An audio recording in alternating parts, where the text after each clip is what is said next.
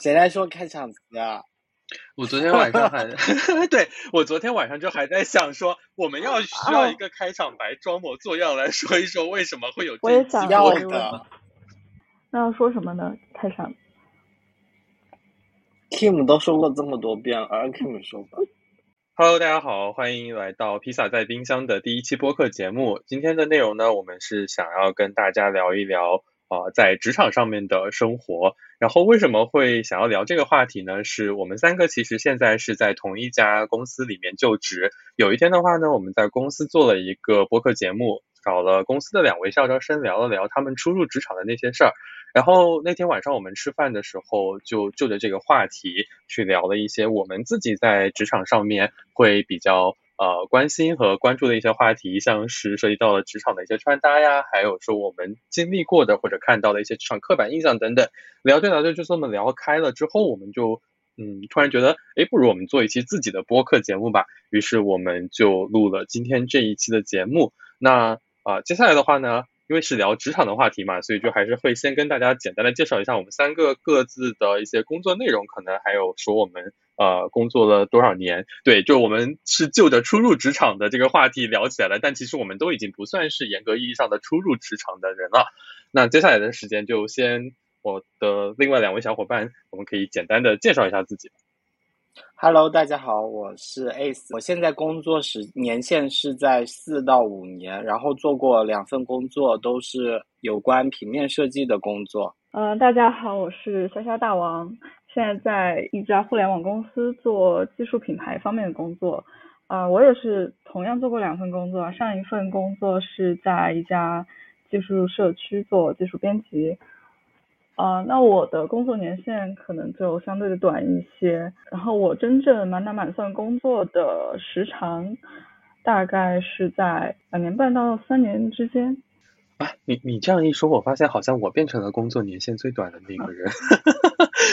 我刚刚也发现忘了就是自我介绍，然后我叫 Kim，目前是在做雇主品牌的工作。那我同样的话呢，也是有过两份的正式工作经历。我上一份工作是在做企业文化，然后的话呢，也算是从啊内宣转到了对外宣的一个工种吧。我也只是刚刚好两年的一个工作经验。海外硕士的项目有一些坑爹的那种半年的时间的 gap 期，所以导致有半年是没有办法工作的状态。就正式满打满算的话，也只有刚好两年。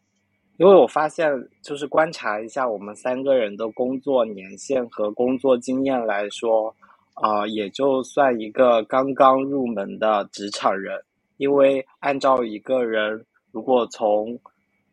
啊二十左二十岁左右开始工作，到他六十岁退休的话，他其实是要工作四十年之久的。我觉得那个标题“初入职场的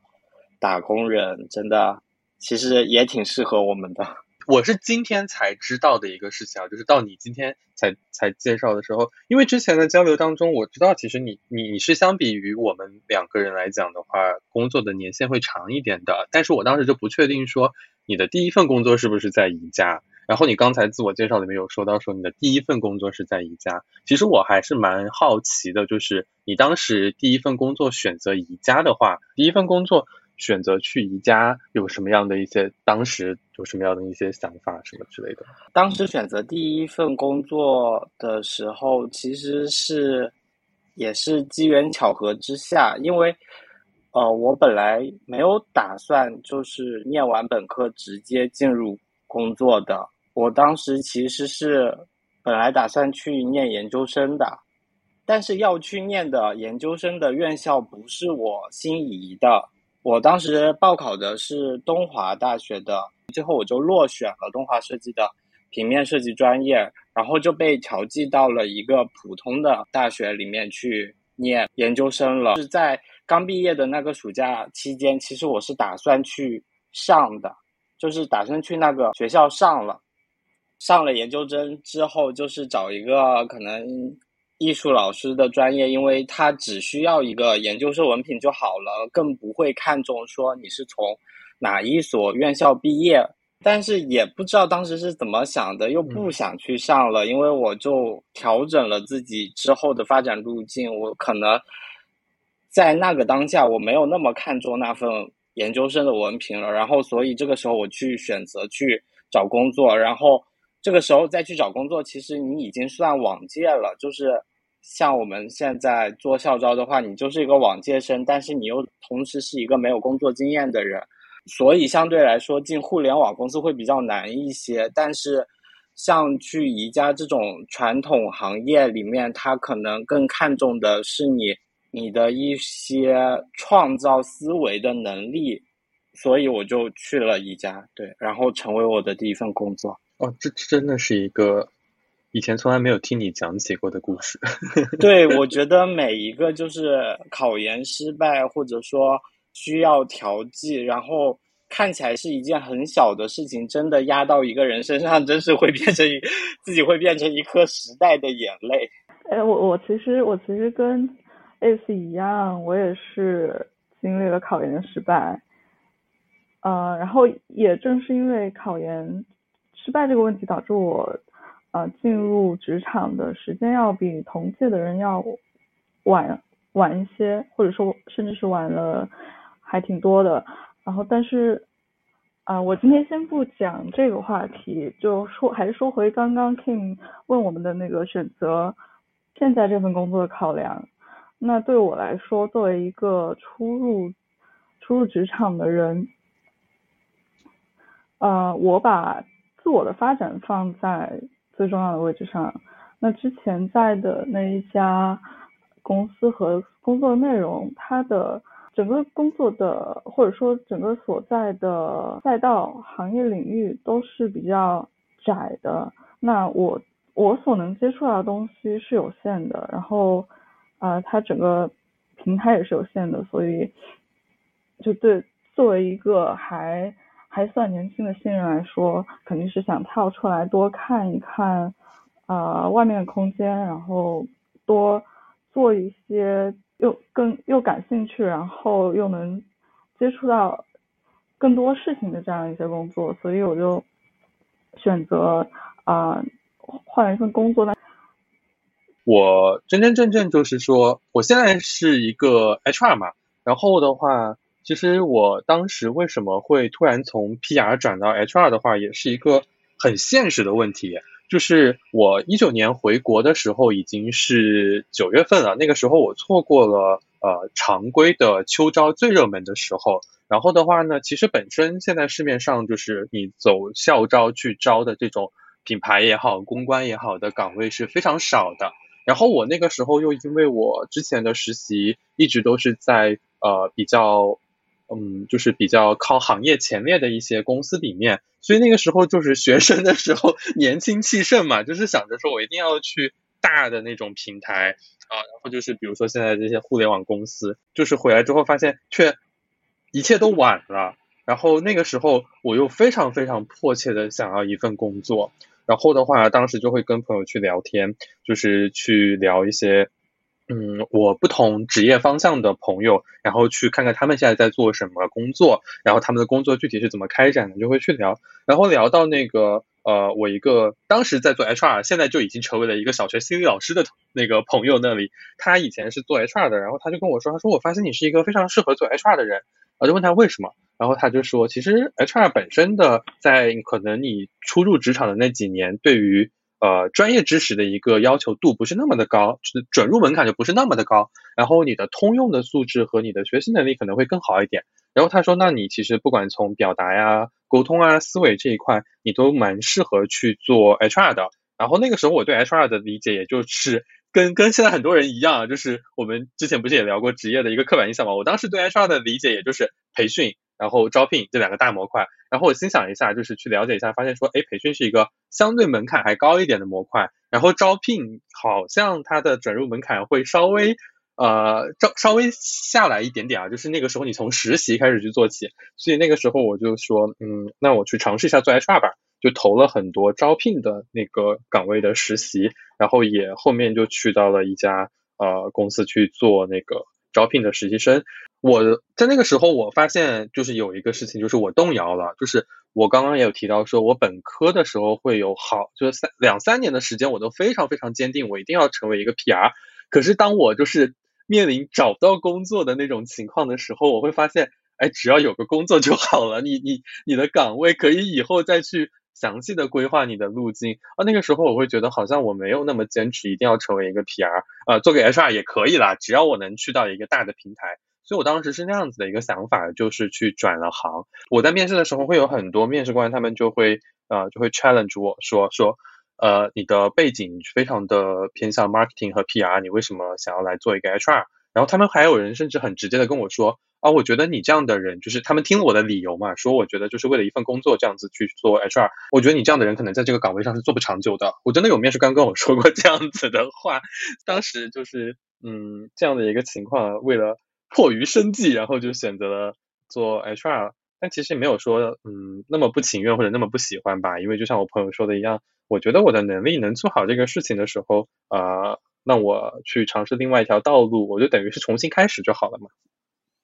我觉得选择工作的时候，真的会有特别特别呃多的随机的因素，特别是在刚毕业的大学生选择第一份工作的时候，因为那个时候你没有什么工作经验，然后，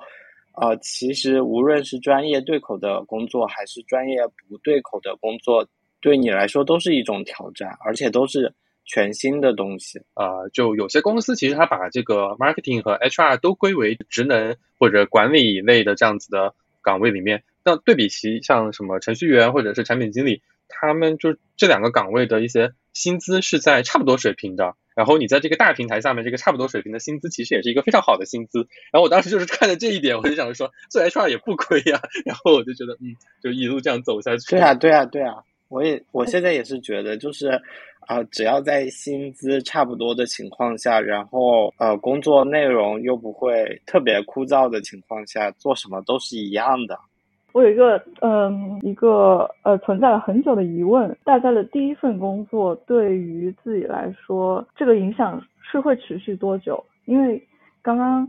刚前面。我们也都说到，大家选择工作其实是存在非常多的随机性和不确定因素的。那呃，在就是后续随着工作年限的累积和增加，那我们后面啊接出来的工作也需要更多的就是基于原先工作的经验。那么这个时候再去转行或者换换工作，都是一件比较困难的事情了。那么大家在选择第一份工作的时候，那些随机的因素，它的影响力会会会伴随，会真的伴随到我们呃可能后续几十年的工作这么久吗？哎，我觉得不会耶，而且我觉得好像就是我我个人的视角看来啊，就是我个人的视角看来，我觉得对我们三个人的工作来讲，应该都不会说有非常非常大或者非常长期的一个。很固定的影响吧，因为我出发的角度是这么想的，就是其实我刚才有提到说，我第一转从 PR 转做 HR 的第一份工作是做招聘啊，那也是我唯一一次做招聘，然后就就是跟真就是跟非常纯正的人力资源相关的工作啊，就然后呃后面我就是在那个招聘工作的时候，我在那段实习里面，然后我意识到就是说呃其实。HR 领领域里面也会有一些跟我以前的呃专业还有说经验呃相关的一些岗位，就比如说企业文化的传播，比如说我们现在做的雇主品牌。那其实它虽然归为 HR 的序列里面，但它其实它对于工作的一个能力呀，还有技能的要求，跟我以前做 PR 是没有太大的区别的。那个时候我觉得唯一的区别就在于说受众不一样。可能我以前做 PR 的时候，我面向的受众是，然后我做的基本上是 To C 的实习，就面向的是消费者。那我现在在一个企业里面去做呃文化的传播，去做雇主品牌的传播的时候，我面向的群体就是换成了我的员工，换成了外部的候选人这样子。那其实呃我我当时就觉得说，对于我最大的一个改变是我我的传播和策划这样子的工作的性质没有受到。什么太大的影响和改变？呃，变的只是说我的受众是谁。那受众不一样，可能我要给他们去做的内容不一样，这样子。虽然现在你说，嗯，要不要再转回去做 PR，肯定是会有影响的。但是我觉得好像对于我想要去做传播这个工作是没有什么影响的。包括我觉得你做设计不应该也是这样子嘛？就是你可能以前是做商业设计，做做市场的设计，你现在做雇主品牌的设计，你也是最大的一个是你的项目的目的和项目的群体不一样了嘛？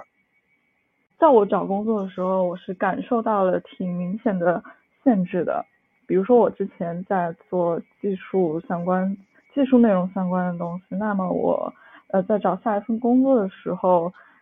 你能大概率接到接到面试邀请，或者是能被接纳的那些岗位，也大部分是技术相关的，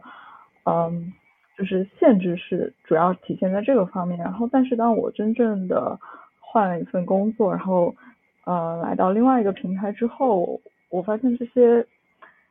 其实，在限制之外，它是有更多呃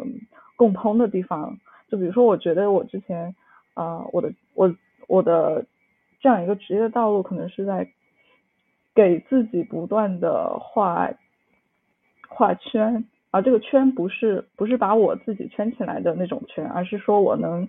嗯触达到的一个范围的半径是多大。那最开始在我第一份工作的时候，我可能接触的那个领域它比较的垂直，然后。比较窄，所以我的那个圈会比较小。然后现在换了一份工作之后，我除了要做原本的一些编辑方面的工作，现在啊还要顾及更多品牌方面的事项。那么以及我来到一个新的平台，然后接触到了新的新的领域的要接触到的这样这样这样一群人和和一些工作内容，又把我推向了更大的一个圈。那我觉得呃。第一份工作的随机性带来的影响就是有有限制，但是也怎么讲呢？我觉得它是个原点，然后就是我们可以就着这个点不断的在上面画出更更多更大的圈。我有的时候也会在想，假设说我的第一份工作是一个平面设计师，但是我第二份工作其实我想要找的是一个产品设计师的岗位嘛，就找不找得到产品设计师的岗位里面还有很大一部分程度是在工作之外做的学习和努力，因为你的工作它的目的。并不是说服务你个人的职业成长，或者说培养你个人的技能嘛。工作的目的还是为了公司服务，就是给公司创造价值。所以其实它和培养你个人的职业能力是有一些矛盾的，特别是有一些职业它是需要你非常垂直的一些技能，比如说有的技能就是让你如何把一张照片 PS 的好看，那它也可以成为一种工作，但是。这种工作它缺少了很多的可能性，就是如果你只做这样的工作，当你要面临我要换一个新的领域的时候，它其实对你呃职业发展起不了太大的帮助。这个时候可能需要的是你自己，就是主动的做一些调整你职业方向的一些学习和努力，比如说是参加一些线上的。培训啊，结交一些就是另外一个圈子里面的朋友，然后向他们了解现在另外一个行业里面他们常用的软件，或者说呃常看的一些网站是什么样的，然后自己去不断的获取知识，我觉得是这样的。你刚才说到的一点，就是跟我为什么从 PR 转到 HR 是一样的嘛？就是我在跟我身边的不同行业的朋友聊的时候，有人他觉得说我推荐了你可以去，我觉得你适合这个。行业，然后我推荐你去一个新的领域里面，然后我帮你简单的分析了一些原因，然后或者是一些胜任力的这个可能性，跟不同的人去多去交流，然后也许你可能会有一些新的一个呃视野和新的一个可能性出现吧。那我们可以开始我们第二个问题了，就是大家觉得自己穿起来像一个成熟的职场人吗？我觉得我肯定穿起来像一个成熟的职场人吧。哈哈哈因为我会对于穿搭这个事情，呃，还是会有比较认真的去考虑的。就是啊，夸张一点的说，我从实习的时候开始，我就会在考虑我在职场上面应该穿成什么样子。啊，虽然不是那种把头发梳成大人模样，一身西装革履了，但是我会觉得我的一个着装其实也是在别人去判断我的一个专业能力的时候的一部分的因素吧。如果你穿的会更职场人一些，然后你穿的或者会更得体，会更精致一些的话，可能会让人觉得你好像看起来会更靠谱一些。所以我会在着装上面就会尽量就是往我刚刚说的啊靠谱和得体这个这两个方面去去去选择我的一些衣服和穿搭。嗯，对，我是同意的。就是对于一个不太熟悉你的人来说，就是你给他留下来的第一印象会直接影响他对你专业能力的判断。但，呃，作为一个设计师来说，每天接触到的人都是固定的，固定的合作伙伴，可能他，呃，对你的设计能力或者对你的专业能力已经了然如心了。然后这个时候呢，你如果穿的邋遢一点，然后也不会影响他对你的判断，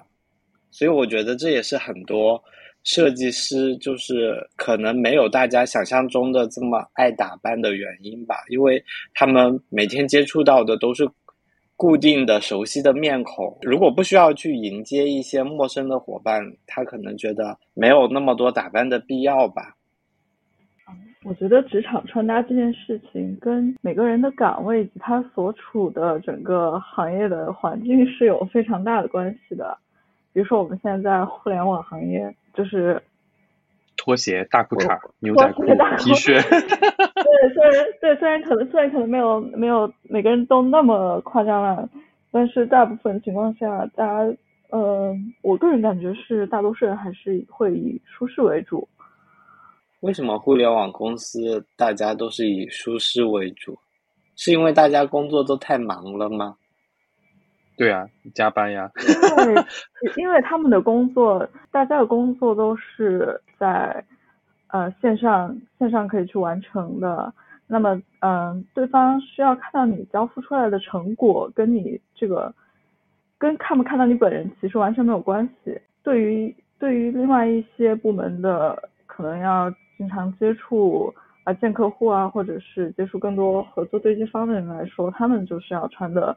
更更得体、更专业一些。那我觉得跟这个会有更大的关系。嗯，确实，就我我是觉得就是。还有就是，你看你的工作的一个强度吧。除了工作内容，像刚刚虾虾大王说的，你可能是在线上交付结果为主。那你的工作的一个强度，就是呃，其实我们公司算好了，但是大部分公大部分互联网公司，他们可能工作强度非常高的情况下，我觉得一是大家没有心思去打扮，二是可能我选择衣服也会想相对。呃，舒适宽松一点，因为我可能一坐就要在那个工位上坐一整天，就从早到晚在那儿，然后就没有那么 care 这件事情。这个让我想起，就是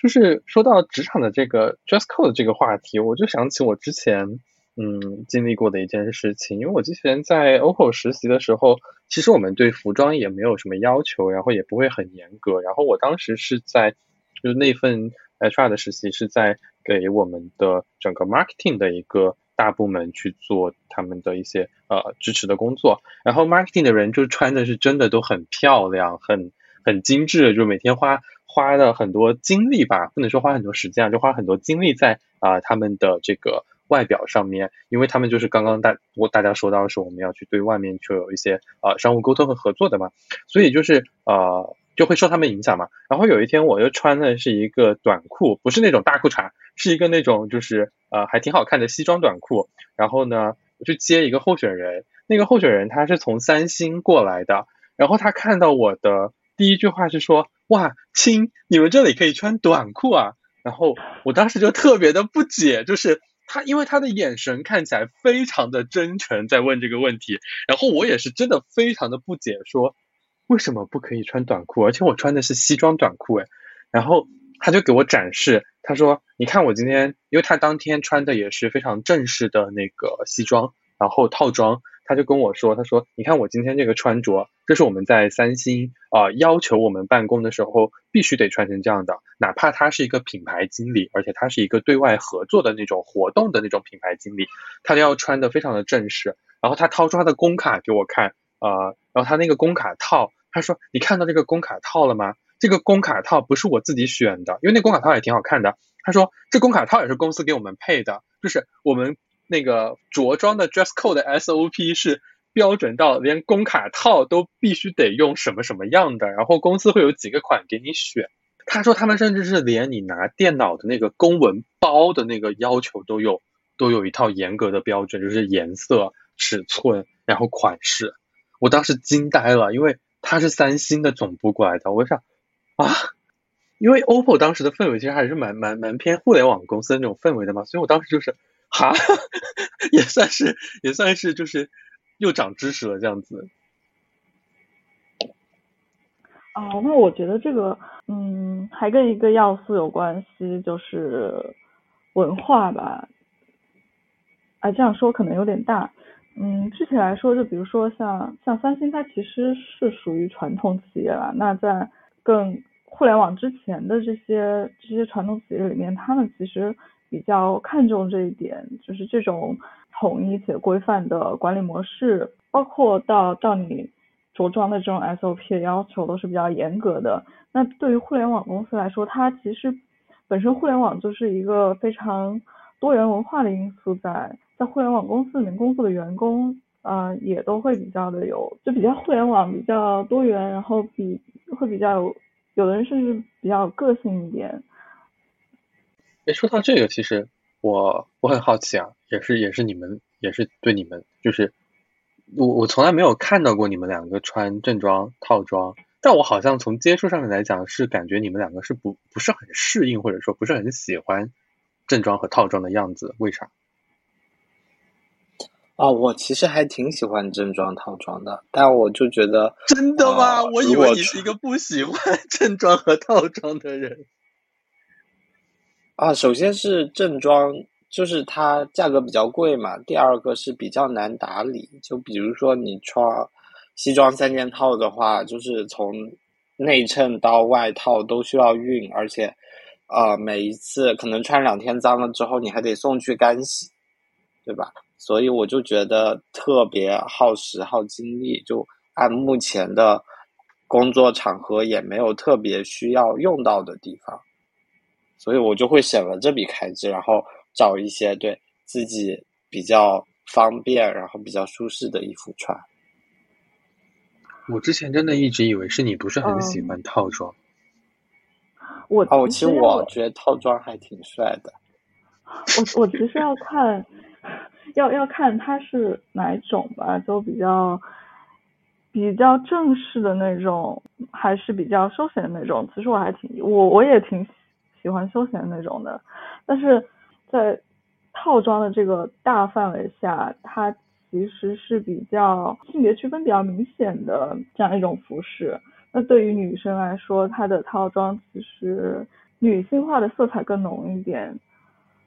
嗯，然后对于我本人来说，这这这一类的服饰，包括像裙子，其实你应该也没有看见我穿过裙子。呃，就对于我来说。对我来说，他们是会比较束呃那个束缚性比较强的一类服装，然后我就会比较少穿。那呃，我觉得穿穿上他们就是会需要来修饰或者规范自己的一些行为，嗯，相对来说是没有那么舒适的。对的，一个好的西装其实就会和你的身材特别的 match，然后你穿着它，可能手手臂就大臂抬抬动的幅度也会受到限制，以及包括呃，尤其是女生来说，如果要穿穿这些套装或者是一些比较精致的衣服的话，那你得化妆。这样，你的整个整个面部的面部妆容和你的整个啊服饰还有身材都要比较搭配，那看上去才是比较协调和完整的。所以加在一起这些东西会是比较耗费精力的一件事情。嗯，明白。所以，所以你们觉得平时就是我们公司或者说我们部门里面，你们觉得谁的穿搭是会比较符合我们觉得说？不像互联网公司的风格，然后还挺精致的，然后觉得还挺啊挺哇哦的。我们可以把他的名字给码掉。对，我觉得 Kim 穿着是，就是大家会觉得比较舒适，然后看着也比较嗯赏心悦目的。对对，我觉我觉得你的穿搭其实保持了比较好的一种平衡。对，可能和你之前有考虑过做 PR 类的工作有关。是是，就是，但但其实跟大家就是跟大家说，哎，你们想象中的是不是 PR 也是穿的就是很很得体、很精致啊？对对对，不是的，我跟 不是的，我跟你们说，以前我在 Four A 的时候，我们也会穿拖鞋去上班的。你们看到可能是我们要出去见客户，或者说有大型落地活动的时候才会穿成那样子。其实有有很多时候也会跟跟在互联网公司一样嘛，就是舒服为主。就很多女生她们也不会考虑说化妆不化妆了，就是啊，就就这样吧，然后就去了。所以其实。这就是我们之前有聊到说一些职业的刻板印象嘛，其实会有影响。就 PR 肯定是会对穿着有一定的要求，对形象有一定的要求，但也不是大家想的那么每天都是精致带妆，然后穿着套装、高跟鞋风风火火。我们也有穿拖鞋，然后也有就是大素颜去公司的时候，只要不见客户，就是那就是个随便的场合。多多少少我也确实是在那个时候受一些影响，因为哇，因为那个时候我的就我实习生的时候，我那个老板。他每天穿的都非常的，就是，就非常的职业化，然后他的那个妆就仿佛半永久的一样，就是你要知道，在那种工作强度下，就是 PR 经常会加班嘛，加班有时候你可能是通宵一两点，第二天早上他还是那个妆，但他说他是，我们有一次问过，他说他是卸了妆再化妆，但他那个妆真的很像半永久一样在他的脸上。是啊，可能很多部分都可以做半永久的，比如说可以做个半永久的睫毛、半永久的眉毛。眉毛。但我觉得我还挺佩服这种的，因为啊，在外貌上面要求自己，其实这个也是自己的人格魅力的一个展现方式。因为你想，如果你要保持一个比较。呃，比较职业化或者比较好的一个状态的话，其实，呃，一方面对你的身材身材也确实有一些要求，第二方面要求你，呃，就是每天都会需要有一定的时间来做这些事情。是，确实，我也觉得我很佩服这样的人，就是真的，我就是我，我觉得能每天说你去。啊，妆容精致，然后去精心搭配你的服饰去上班，然后保持一个整个精神面貌都是一个很积极的状态，确实是一个很很值得佩服和值得学习的一个事情。因为就像刚刚我们一开始说的那样，他整个人呈现的就会很职业化嘛，就会很专业化这样子的一个。所以说，为什么我们不是还不是成熟的打工人？因为我们大多数时候还是会想偷懒，在穿着上。我觉得这件事情也是，这件事情也是需要入门和学习一下的。就当你一开始不完全不懂如何如何如何穿搭、如何化妆的时候，那其实是会有点无从下手的感觉。是一个慢慢的过程，嗯，大家可能都会有这样一个时段吧。随着年龄的增长，我们会越穿越成熟，成为零零后眼中穿的很老气的人。然后，其实我刚才一直想，就是问你们的是，更多的是生活和工作，就是说，啊，我就是标题不是，呃，我还不是一个成熟的打工人嘛。然后我想，我觉得不是一个成熟的打工人的一个标准，就是会经常的分不开工作和生活，或者说。就像我和你们吃饭的时候，你们会在吃饭的时候把工作中的一些话题或者情绪带到你的生活里面。我觉得我认识你之后，我把这个已经改变很多了。就是我认识你之前，我基本上跟朋友出去吃饭，会经常有时候聊着聊着就聊到工作的话题上。如果重的话，可能就是基于工作的一些啊开展啊，就要这样的一些讨论。其实，然后轻的话，可能就是在一些工作。啊，就可能到什么公司的一些事情上面，到像同事的相处一些这样子的人际关系上面的一些问题去去聊，这样子就是以前我会经常经常跟朋友在吃饭或者是在一些啊约会的场合的时候，就有不自觉的会聊到这一类的话题。但我觉得我跟你认识之后，我改变这个这一点改变还是蛮多的，因为你是一个非常不喜欢在私人时间聊工作的人。像我们现在有时候聊，其实也只是聊一些非常简单的，就像我刚刚说的，就是可能最近公司的一些啊活动啊，最近公司的一些事这样的，而不会再去非常那么深度的聊这个这个工作的开展或者是什么样的东西。我我觉得这点我是有在改变了。然后为什么你自己最近又绕进了这个里面去？你觉得你你觉得你最近就是会很分不开生活和工作？就是刚开始这段工作在适应期的时候，还挺容易碰到这种情况的。他也不是说就是你下班回家之后你还在工作，而但是是就是你工作。时候的情绪它还在，比如说工作的时候遇到了一个问题，就是解决不了，然后这个烦恼烦恼着你这个感觉，就这份烦恼它还依旧在。我觉得这个也是一个 没有办法分开，就很难做到切割的事情。就包括你说，我就想起你之前说你做梦梦到一个我们的同事在梦里和你 就是交接工作，我觉得这个是一个非常典型的，就是。我之前工作的时候也经常遇到这种情况，或者说在公司和别人 argue 的时候，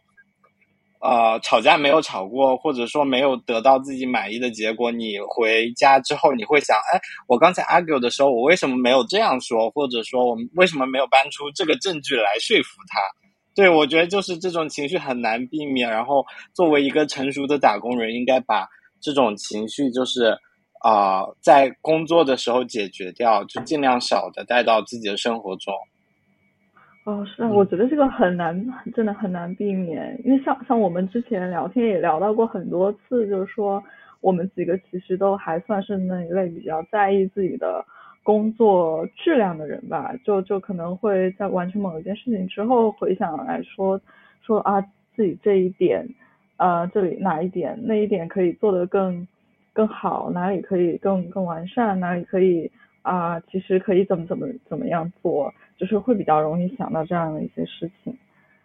这周我刚做的那个 career tips 就很适合我们啊，就是 stop overthinking，在职场上面不要 overthinking，overthinking 的表现你们刚刚的描述都已经占全了，就是最典型的就是刚刚刚刚 Ace 说的那个说。我这个事情做完了之后，我再来想，说我当时如果是不是搬出这个证据会更好一点？这就是典型的 overthinking 在职场上。其实你已经做出来的，就是这个事情你已经做完了嘛，然后他后面，嗯，你再去想这些，你可能哪里在针对这件事情，可能哪里能做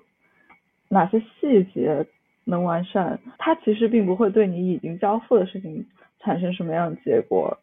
哎，但是怎么去衡量这件事情呢？我突然又想到，因为我们做工作其实本身也是需要需要去做一些复盘，或者是一些总结性的东西，就是很难避免啊。我觉得复盘复盘的时候，你觉得你能做得更好，那是为下一次去做的更好铺垫，而不是去为我上一次没做好而苦恼或者而后悔。嗯嗯，对，我觉得你说的非常好，而且我想给。大家分享一下，就是如何就是摆脱这种 overthinking。我觉得摆脱它的最好的方式，就和谈恋爱一样，想要结束上一段恋爱，就要开启下一段恋爱。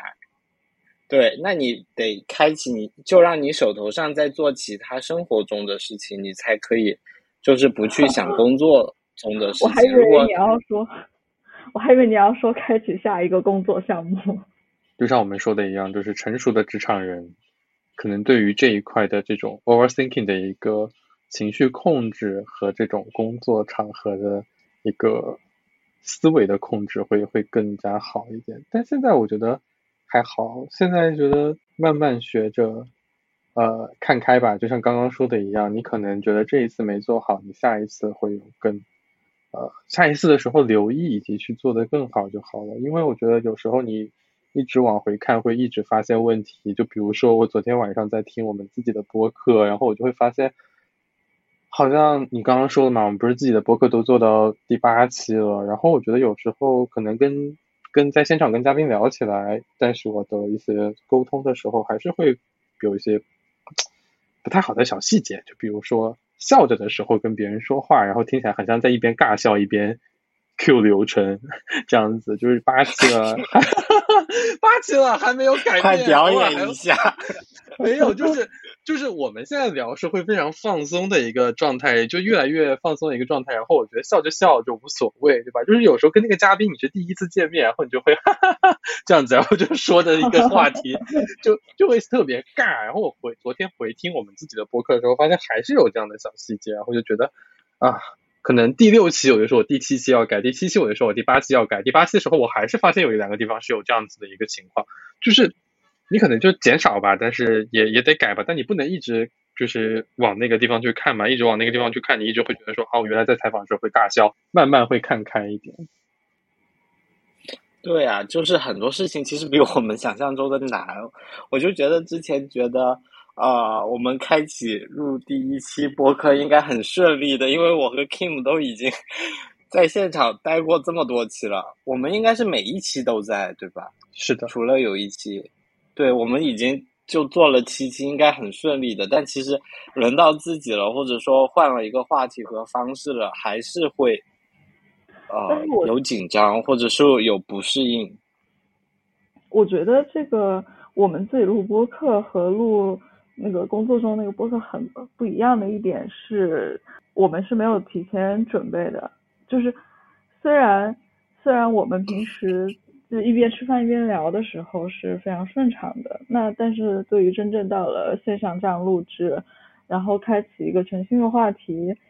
那我们在工作中录的播客，其实是有提前写好写好提纲，然后大概去有想自己要说一些什么内容的。那像我今天其实就是完全没有准备。所以就是我们这一期就跟那题目一样的呀，我们不成熟啊。没有必要这么成熟了。就很奇怪一点是哦哦对，另外一点我觉得可能是因为我们在正式像现在这样在正式录制的时候有一个主题的限制，那我们平常吃饭边吃边聊的时候其实是没有的，就是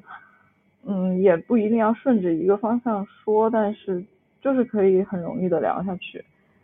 我看那个你的若涵学姐他们呃录那个。呃，不食夜谈就没有主题，对，他们就三个人，他们他们很有，他们三个人是什么背景？我们三个人是什么背景？啊！但是有的时候真的觉得很可怕，就是如果你不学习一个新的技能，你和那些正在做这些事情的人差距真的是越来越大。比如说若涵，他也是九五年的，好像。我觉得不是说你去学，对，对于他们三个来讲，我觉得不是你去学一个事情，然后你觉得会能够跟得上所谓的一些呃什么潮流脚步之类的。我觉得对于他们三个人来讲，是因为他们三个本身都是媒体人，然后媒体人其实，在就我觉得是作为媒体人，你平时本来你的工作的呃一个性质的原因，就决定了你的视野和你的知识储备是相对需要更广一点的。所以他们三个去随机开启一些话题的时候，我觉得呃聊聊的比较说好聊很多。对，就他们去聊的比较开啊，或者说是去啊，对于某些问题会有他们自己非常非常尖锐的看法，非常尖锐吧，我用这个词，非常尖锐的看法。其实还我在我个人看来还是蛮蛮蛮正常、蛮能理解的，因为他们的身份和以前的职业使然吧。对，那我们就更多的就是一个。大多数人的生活的一些状态，但是会有一些自己的生活和工作的想法，这样子的情况下，也挺好。我觉得我们，对啊，我觉得我们其实已经就是有时候会会就是相较于其他的我一些朋友圈子里面的人来讲，我觉得我们有时候看一些问题或者是去聊一些问题的时候，已经会呃会稍微更更在意自己的想法，然后更有自己的主见一些了。只不过可能就确实是你需要去更。随机一点的环境吧，然后会需要说不是那么紧张的，就是像现在你会看着那个条，哎，我建议你现在看录的时候，你把你的头转过去，不要看你的那个条。好的，好的，好的，就不要看你的进度条。然后这个，这个，这个是我当时主持的时候，就主持老师教的一个方法，说如果你站在台上看台下的观众紧张，你不要跟他们对视，你看他头顶一个拳头的位置，这个视觉差会让你以为。啊，会让他以为他在跟你对视，然后你也没那么紧张。然后我心，我当时就心想说，你看着黑压压的一片头，你能不紧张吗？你不看眼睛，你也还是紧张呀。对呀，我之前我之前听到过另外一个版另外一个版本，就是说你在台上，你呃不要想着台下全是观众，你要把他们当成。我不太记得，不是 要把他们当当当成猪还是当成胡萝卜？我我不太记得我听到的是哪个版本。还是胡萝卜可能没有生命力的人 东西会让人比较放松。当成猪的话，我觉得对观众有点不太尊重吧。应该不是一个成熟的打工人说出的话，不是一个成熟的主持人该有的想法，把我的观众都当成猪。哎，我就想起我们之前。说到到每天会去跑步嘛，跑十哎，这是可以说这个名字要码掉，码掉。名字要码掉。说啊，说我们的一个同事朋友圈里就会有一些人，工作年限比较长的，然后他们的工作负担又比较大，但是你们经常在朋友圈看见他们晒自己跑步啊，或者是做一些其他运动的打卡。那我朋友圈里就有一个每天 每天要跑十十几二十公里的同事，他就是那种典型他算一个成熟的打工人吗？精力特别充沛的人，这是我非常非常羡慕，然后非常希望自己也能做到的一点。因为我们之前谈起他的时候，觉得对他觉得为什么他很成熟，其实不在于不仅仅在于年限啊，就感觉是我们当时是说，觉得他这种对于工作和生活的这种时间规划和把控的能力。是非常让人羡慕的，是的，是的，就真的得到了一定，就是工作和年龄的自然增长都到了一定的年限之后，有了那样的阅历，然后才可能会去有那么好的一个规划的。他其实每天工作的时间都非常的长啊，但是这不代表着他他没有很好的兼顾工作与生活。我记得有一次他发一条朋友圈，说了一句话，他说，嗯，他说。既然工作和生活很难达到平衡，那你就可以把生活加码。什么叫做把生活加满？我的理解是，这还是对于时间的掌控啊。就就比如说，他每天工作整体来看是一个很长的时段，但是他会在这些时时段当中穿穿插和利用一些比较碎片的时间来完成一些他所谓是属于生活方面的事情，比如说他会去跑步，会去运动。可能我们比较难做到的一点是，如果我们某一天工作比较累，工作时间比较长，那我们可能那一天就只有工作了，然后工作完回来可能就瘫着。啊，他可能就不一样，他可能就会会把正常生活中需要做的事情保持住。那就是我们懒呢。除 了成熟之外，还有就是我们懒啊。这样说好像也不是没有道理。是啊，我们不成熟的地方有一部分的原因是因为我们懒呐。但我有一方面，我也会非常警惕，就是说做不成什么事情，或者说没开始某件事情，就用“懒”字来，就是做一个归因。因为我觉得说一个人懒或者承认懒是一件非常简单的事情，但是你要挖掘后面背后，呃，你为什么没有做这件事情，其实是需要。思考和时间的，就是可能是你自信不够，就是觉得开始这件事情，呃，需要做很多的准备的预期效果。对对啊，经常会有这种情况。呃，我自己可能有时候就会就觉得说，做一件事情，我要准备到一个什么样的程度，然后我才比较，我才能够比较好的去开展它，然后我才能够比较好的去对这件事情有一些掌控感。但其实。有很多时候，你会发现它并不是一个非常充分必备的条件。那在职场中，有很多事情其实开始做，比一下子就做到完美要更重要。对呀，播客的时候，那个那个那个小男生工作一年，然后他就说说做好做做完比做好更更重要。然后其实我。工作第一年的时候，我的 mentor 也跟我说过这个话，就是说，你把东西交出来了，是别人能够看到你做的这件事情的结果，然后你没有把这个东西交出来，你一直想着说我怎么能把它做得更好，之后再交出去，别人看到的只是你的想法和方案，但是在职场里面，结果对于我们来讲很重要。但是说起来容易，其实做起来的时候就难嘛。就像夏夏大王说的，你可能想的时候，我想都 handle 住。然后我希望我预设可以呈现一个更好的状态出来，但实际上做的时候会发现各种因素的使然，你可能没有办法按照你最最期待的那个方向去走。我现在感觉就是我到了这边和你们共事之后，就刚刚你在说的时候，我在想，其实我觉得好像改变了也蛮多的，就是包括你说的是。呃，要注意把工作和生活上的情绪去分开，然后要还有就是刚刚我们提到的说，对于事情这种完美主义的执念的追求，要有些时候要放一放。我觉得好像在我现在这份工作上面，哦，我会慢慢的去尝试和嗯理解这些这些事情，就是慢慢的 变成熟吧。对，那我们这一期好像差不多到这里了。就下一期，下一期我们可以更成熟的表现，就是我们可以先写一个提纲。